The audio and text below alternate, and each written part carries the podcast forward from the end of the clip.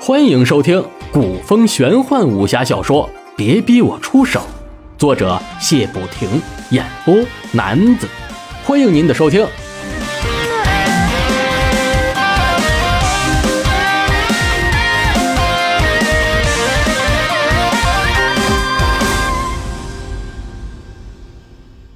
第二卷第十章：创建山庄六。俗话说“人多力量大”，这才过了几天，虎峡山的面貌就又有了新的改变。后山开拓出的良田已长出了绿油油的麦苗，妇女们推动着纺车，织出了一匹匹漂亮的布。山寨处处可闻那孩童嬉笑的声音，汉子们都打着赤膊，扛着木头搭建山庄。没过几天，已经见了雏形。这都是拜令狐无忧的好画工所赐。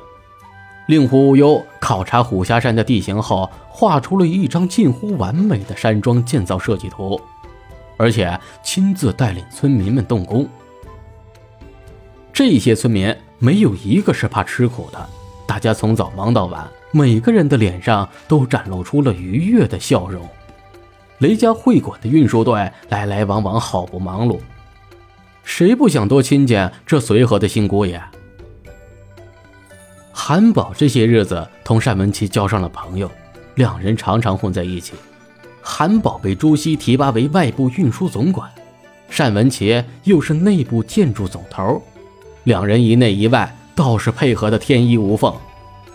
而我们的朱大少爷却带着小山等几个孩子天天打混摸鱼，真是让人又好气又好笑。单文琪看了看手中的建造图，问道：“令狐公子，这大殿就差封顶了，可旁边的别院却要慢了许多。哎，你这图画的太过美丽了，让俺们琢磨了半天才能看得明白。”未等令狐无忧答话，韩宝在旁边笑道：“哼，我说老单，让你多读点书，你就是不听。”令狐爷这张建造图是比照易经八卦所绘，东西南北各院相互辉映，大殿占据其中，简洁大方又不失气魄。这等山庄建成，一定比我们雷家会馆还要漂亮。单文琪不好意思地挠了挠头，说道：“嗨，俺是个粗人，哪能懂得这些风雅之物？你小子就嘲笑我吧。”令狐无忧跟朱熹久了，也沾上了不少嬉笑的性格。听两人你一句我一句的，令狐无忧笑道：“哼，韩宝，你又捉弄单老大了。我这个图哪是什么易经八卦，只不过是由三个圆形组成而已。”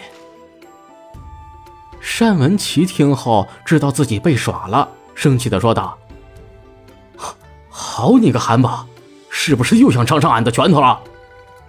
韩宝呵呵一笑，说道：“嘿嘿，哎，我想起来了，我家主子要我下山办事儿，哎，我先走了。”说完，转身就跑，只剩下哈哈大笑的令狐无忧跟气得直跺脚的单文琪。成了孩子王的朱熹这几天也帮着村民们一起劳动。朱熹这时正在锯着木头，自己本想让村民们自己建造自己的家园。可是土木工程没有几个学建筑的，确实是不行。钱四头先从扬州请了几名建筑高手帮忙，朱熹也只好给他们打些下手。扬州属于热带，这才四月，温度已高了许多。朱熹身穿单衣，汗水不停地从脸上往下滴。这个时候，一个怯懦懦的声音在朱熹的耳边响起：“嗯。”恩公，给，给您手帕，您擦擦汗吧。朱熹抬头一看，是个十七八岁的少女，深红色的外衣上印着大朵的白花，长得虽然不算很漂亮，可是却给人一种很朴素清纯的感觉。两条大辫子背在脑后，脸上还露出了点点红霞。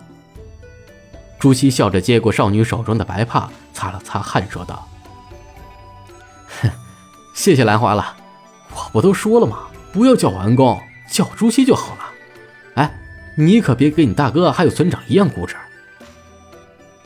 兰花头低低的，双手不停的摆弄着衣角，低声说道：“我哥说不能直呼恩公的名讳，这样很不敬的。”朱熹装作生气的说道：“哎呀，这个大牛，看来我得找他说道说道了。”兰花见朱熹生气了，差点急得哭了出来。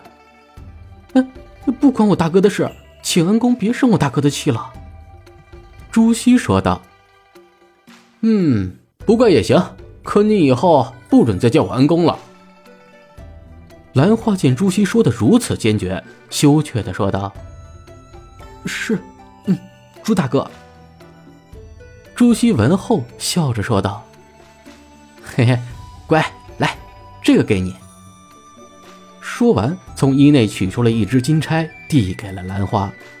兰花哪敢接，忙说道：“哎，我不能要朱大哥的东西，您给我们的够多了。”朱熹无奈一笑，身影一晃，已经把金钗插到了兰花的辫子上，笑着说道：“嘿，嗯，真漂亮。”说完，又开始工作。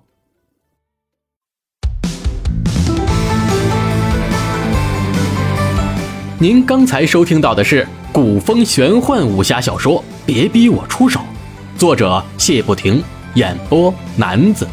欢迎关注、订阅以及评论，感谢您的收听，下期更精彩。